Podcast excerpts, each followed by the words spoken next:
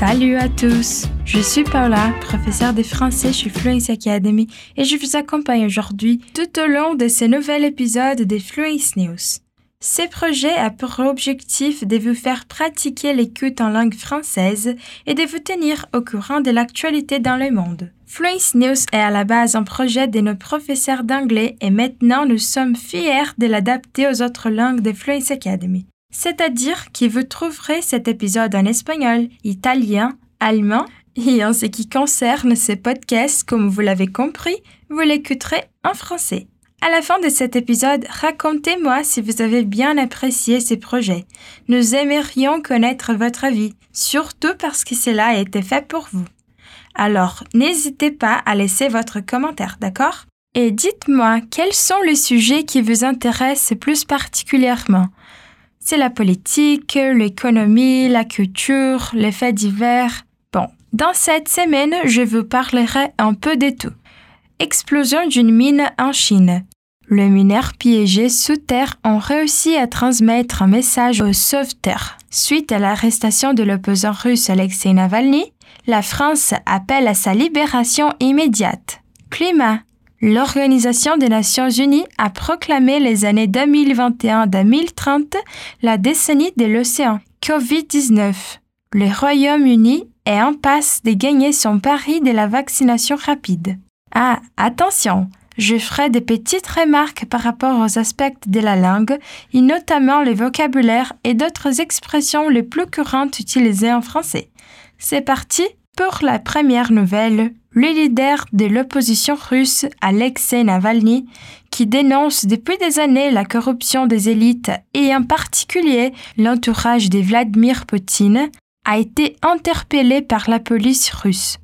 Cela est arrivé au moment de passer les contrôles des passeports, quelques minutes après son atterrissage à Moscou. Après que la France ait appelé le jour même à la libération immédiate de l'opposant russe Alexei Navalny, un tribunal russe a finalement ordonné l'incarcération d'Alexei Navalny jusqu'au 15 février. La décision prise par la justice russe a reçu des critiques internationales. Le commissariat de l'ONU aux droits de l'homme a réagi à l'arrestation de l'opposant russe en se disant profondément troublé et a également demandé sa libération immédiate. Nous sommes profondément troublés par l'arrestation d'Alexei Navalny et nous appelons à sa libération immédiate et au respect de ses droits à travers une procédure régulière conformément à l'état des droits. Monsieur Navalny rétabli après un présumé empoisonnement en août, a pris la décision consciente de retourner en Russie car il voit sa maison personnelle et politique. Le fait qu'il a été arrêté par les autorités russes dès son arrivée est totalement incompréhensible a déclaré le ministre allemand des Affaires étrangères et Commerce. Il est détenu illégalement, on ne laisse pas ses avocats le voir. A par ailleurs dénoncé les fonds de lutte contre la corruption, l'organisation de l'opposant. Na notícia, você pode escutar mais de uma vez a expressão prendre des décisions. Bom, ela nada mais é do que tomada de decisão, tomar decisões. A gente ouviu nos exemplos la décision prise par la justice russe et aussi il a pris la décision consciente de retourner en Russie. Bom, traduzindo para o português, a decisão tomada pela justiça russa e ele tomou a decisão consciente de voltar para a Rússia, respectivamente. Que o verbo prendre é super importante no francês, eu tenho certeza que você já sabe. Mas o que eu quero fazer aqui é chamar atenção para os diversos usos do verbo, sobretudo nas expressões idiomáticas que vão muito além da sua tradução literal, pegar ou tomar. Então vamos ver algumas delas? Além então de tomar uma decisão, prendre une décision, como a gente viu na nossa primeira notícia, a gente também pode dizer a expressãozinha prendre du poids, o famoso e temido ganhar peso. Um exemplo à Noël, je prends toujours du poids. Na época do Natal, eu sempre ganho peso. Outra expressãozinha que os franceses adoram é o se prendre pour. Você se considerar como. No exemplo, mais elle se prend pour qui cette fille? Ela tá achando que é quem essa garota? E por último, uma das minhas preferidas, prendre soin, que significa cuidar. Você também vai perceber que ela pode ser usada enquanto despedida, como no português. Se cuide, prends soin de toi. On continue. Le pays européen le plus endeuillé par la pandémie, le Royaume-Uni, a fait les paris de la vaccination rapide. Plus de 6% des Britanniques ont déjà reçu une première injection. Selon Simon Stevens, le directeur général du NHS, le National Health Service, 140 personnes reçoivent une dose des vaccins toutes les minutes.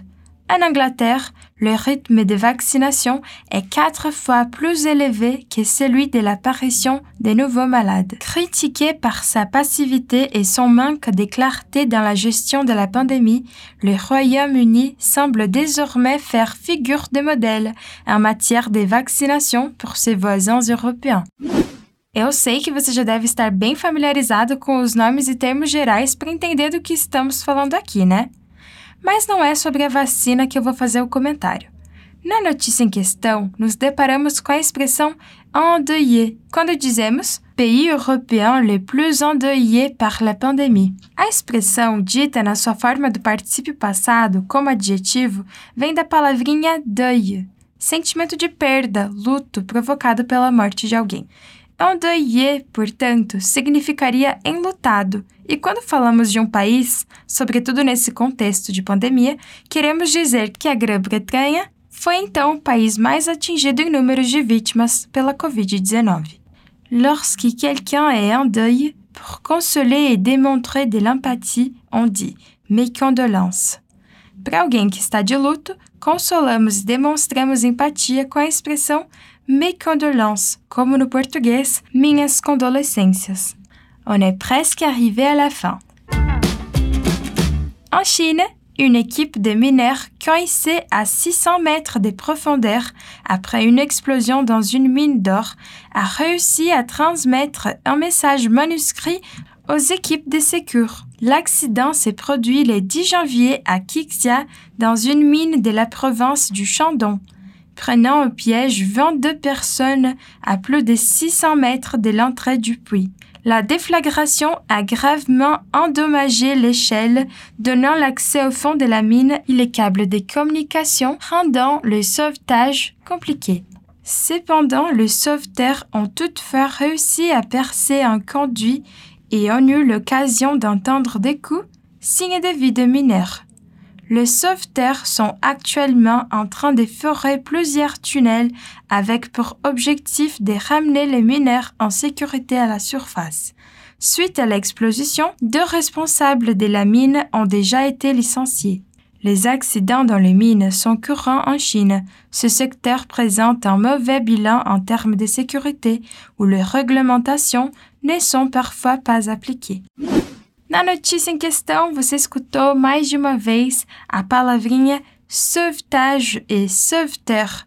Talvez você tenha percebido a presença da letra E, que de tão tímida quase não é percebida. Isso porque, você já deve saber, no francês nós temos diferentes tipos de sons fonéticos da letra E, um um pouquinho mais fechado e outros com a boca mais aberta. Nos exemplos sauvetage e sauveteur, a gente tem a presença do E mudo. En français, le E muet, que você também pode ouvir nos exemplos samedi, maintenant, entre autres. Pour la dernière nouvelle, un peu d'espoir. La décision a été prise en 2017. 2021 à 2030 sera la décennie des Nations Unies pour les sciences océaniques au service d'un développement durable. L'ambition, développer la science dont nous avons besoin pour l'océan qui nous voulons. Le coup d'envoi a eu lieu vendredi 1er janvier. Aujourd'hui, les États ne consacrent en moyenne que 1,% de leur budget de recherche aux sciences de l'océan. C'est beaucoup moins que pour les autres grands domaines scientifiques, estime la Commission océanographique intergouvernementale COI de l'UNESCO dans un rapport publié le 14 décembre.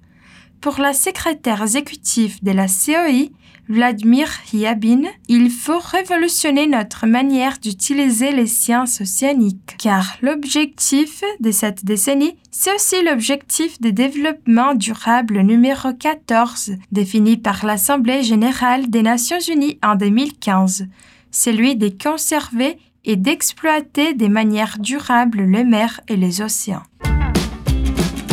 Et voilà, c'est tout pour aujourd'hui. Je vous rappelle que nous avons un nouvel épisode toutes les semaines et je vous invite aussi à jeter un coup d'œil sur notre site web fluencetv.com. L'accès au contenu est gratuit et accessible à tout le monde. Ça a été un plaisir pour moi de t'accompagner en donnant les informations les plus importantes de la semaine. Moi, c'est Paula et j'espère de te revoir bientôt. Bisous